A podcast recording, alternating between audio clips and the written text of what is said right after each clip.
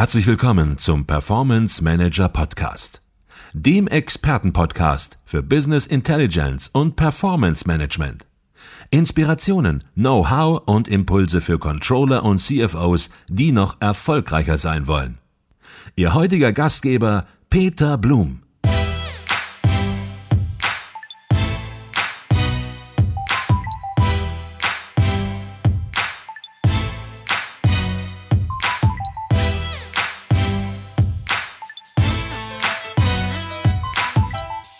Herzlich willkommen zum Performance Manager Podcast. Mein Name ist Peter Blum und heute wollen wir uns mit einem ganz speziellen Thema beschäftigen, nämlich mit dem Thema Ernährung. Ernährung geht uns alle an und trotzdem werden Sie sagen, Mensch, so ein durchgekautes Thema, so ein durchgenudeltes Thema, Bücher ohne Ende, Fernsehsendungen ohne Ende. Denn eigentlich wissen wir alle ganz genau, wie man sich ernähren sollte, was man lassen sollte, was man tun sollte. Und trotzdem im Alltag vieler Manager ist das Thema Ernährung ein Problem, sich regelmäßig und gesund zu ernähren. Hauptproblem ist natürlich nicht die Ernährung, sondern die Zeit. Keine Zeit zum Essen, morgens schnell eine Tasse Kaffee rein, mittags keine Zeit zum Essen, nur ein Joghurt und abends dann Hunger und das volle Programm. So sind unsere Essgewohnheiten. Und heute bin ich nicht alleine, sondern habe mir einen Experten rangeholt zum Thema Ernährung, aber auch zum Thema Kochen. Und das ist der Raphael Agnello, Koch und Inhaber seiner eigenen Kochschule im Weingut Klüsserath-Weiler im malerischen Trittenheim an der Mosel. Hallo Raphael. Hallo Peter. Jetzt müssen wir aber erstmal ganz vorne anfangen. Das hat sich so alles so nebensächlich angehört oder beiläufig. Weingut, Kochschule. Im Prinzip ist das, denke ich mal, Raphael, eine ziemlich einzigartige Geschichte, würde ich fast sagen, in Deutschland. Ich habe das noch nie irgendwo so gesehen. Ein Weingut und auch nicht irgendein Weingut, ein Weltklasse-Weingut, wird der Raphael jetzt was zu sagen, in Kombination mit einer Kochschule. Raphael, vielleicht stellst du dich zunächst mal vor. Wie ist das dazu gekommen, du, das Weingut, die Kochschule? Okay, mein Name ist Raphael Janiello. Ich bin, äh, meine Mutter ist Deutsch, mein Vater Italiener und bin in der Gastronomie groß geworden.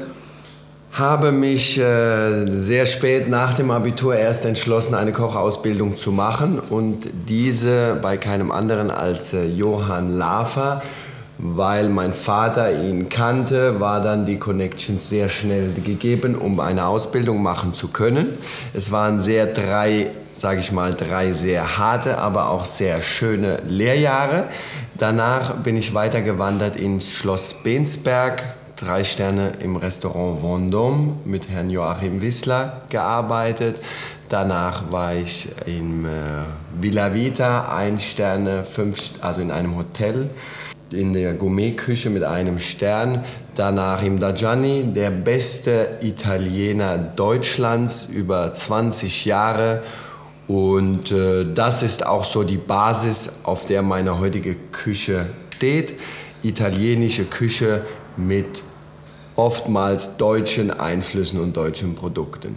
Fangen wir gleich nochmal beim Weingut an, Raphael. Das ist hier nicht irgendein Weingut, ähm, das ist ein ähm, Weltklasse-Weingut im Eichelmann seit Jahren mit äh, vollen Sternen ausgezeichnet, jedes Jahr immer Top-Qualität.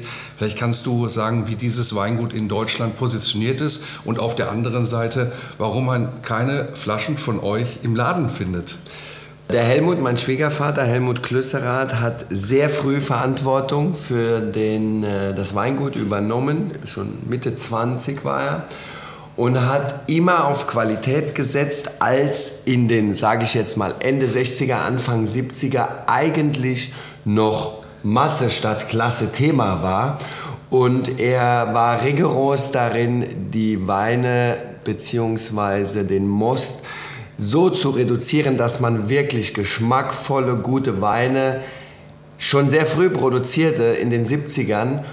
Und es kam eine Mode der Reinzuchthäfen, die auch der Helmut mitging, 20 Jahre ungefähr und irgendwann sich überlegte, vor 150, vor 200 Jahren war die Mosel sozusagen in der Höhe, in der Blüte ihrer Zeit. Und er sagte, da möchten wir wieder hin. Und er hat sich zurückbesonnen, auf was muss man Wert legen im Wein machen. Und er hat wieder die Spontanvergärung eingeführt. Das war damals einfach für jeden unverständlich, weil es sehr viel mehr Arbeit implizierte.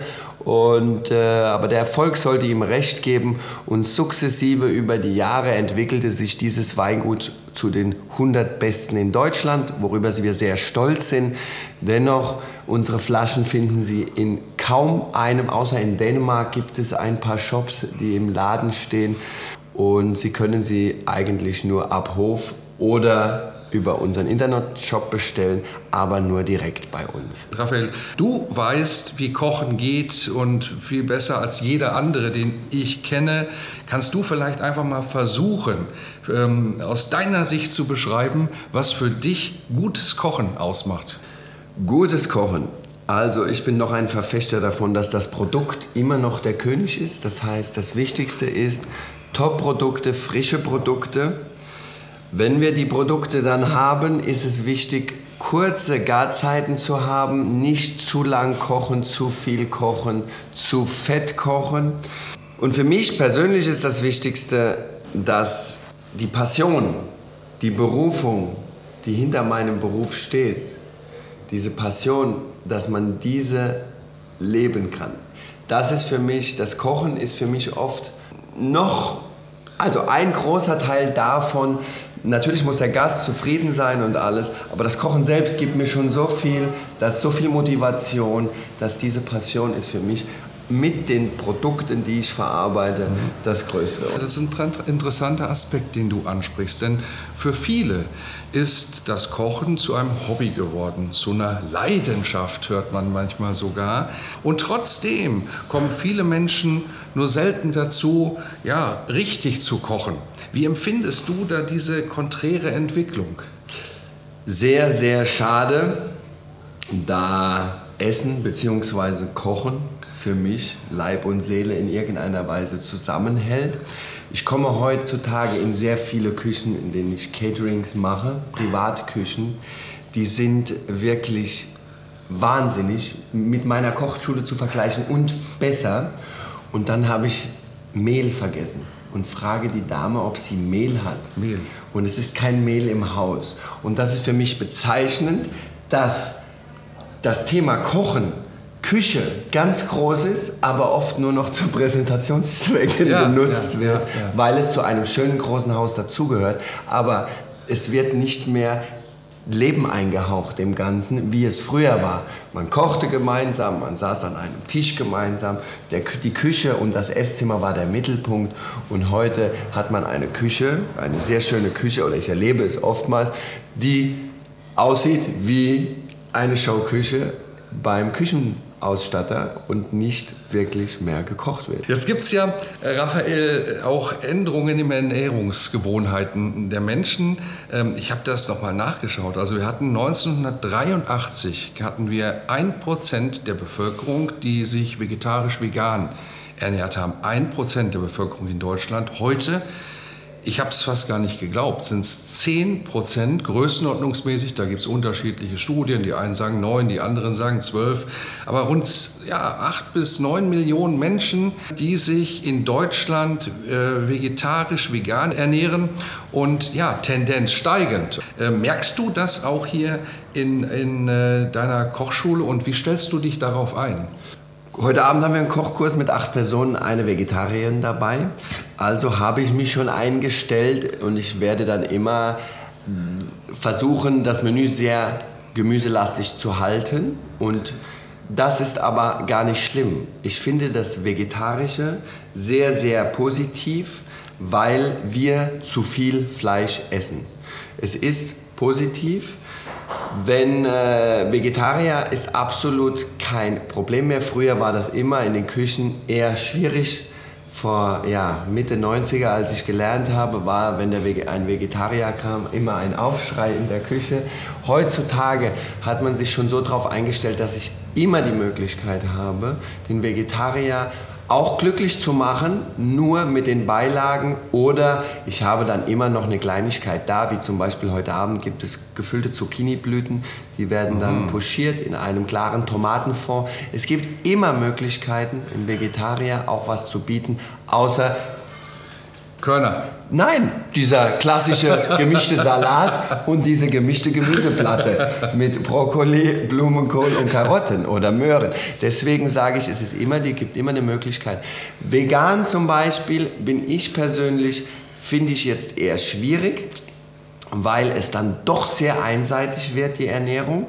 Und ähm, Veganer haben teilweise, könnten sie Probleme mit Zink, Eisen bekommen, um die Zufuhr, geregelte Zufuhr zu haben, weil es oft schwierig ist, dann Produkte pflanzlicher Natur zu finden, die mhm. dann Eiweiße, Zink und äh, Eisen in ausreichender Menge haben. Andererseits müssen sie sich von mehr Kohlehydraten ernähren, was auch nicht zwangsläufig positiv ist, um auch satt zu werden. Mhm.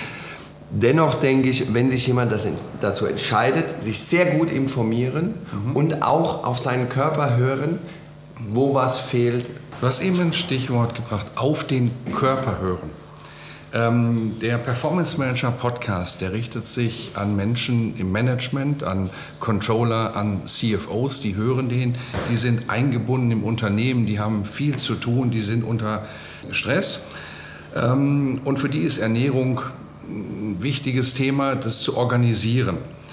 Häufig, wenn man im Management unterwegs ist, neigt man dazu, den menschlichen Körper wie ein Unternehmen zu betrachten. Also wie läuft die Beschaffung ab, äh, was sind da die internen Prozesse, wie lässt sich der Output optimieren ähm, beim menschlichen Körper. Oder überspitzt formuliert, Raphael, Sie sehen Ernährung als notwendige Ressource an, die sich optimieren lässt. Was sagst du dazu? Schwieriges Thema. Das funktioniert einige Jahrzehnte gut und irgendwann wird der Körper sich melden.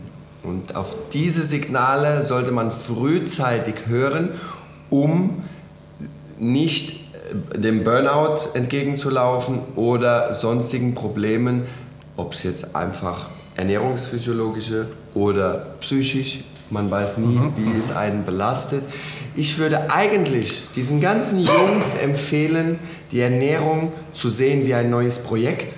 Ja. Zu sagen, ich erstelle jetzt keinen Businessplan, sondern ich erstelle mir einen Ernährungsplan ja. und diesen ziehe ich so konsequent durch, wie die Motivation für die Arbeit, um dann zu sagen, okay, ich mache mir jeden Abend nach dem Essen mache ich mir etwas, was ich mir mitnehme ins mhm. Büro, mhm. was mehr als das obligatorische Joghurt mittags mhm. ist, wie du, wie du es so schön genannt hast. Mhm.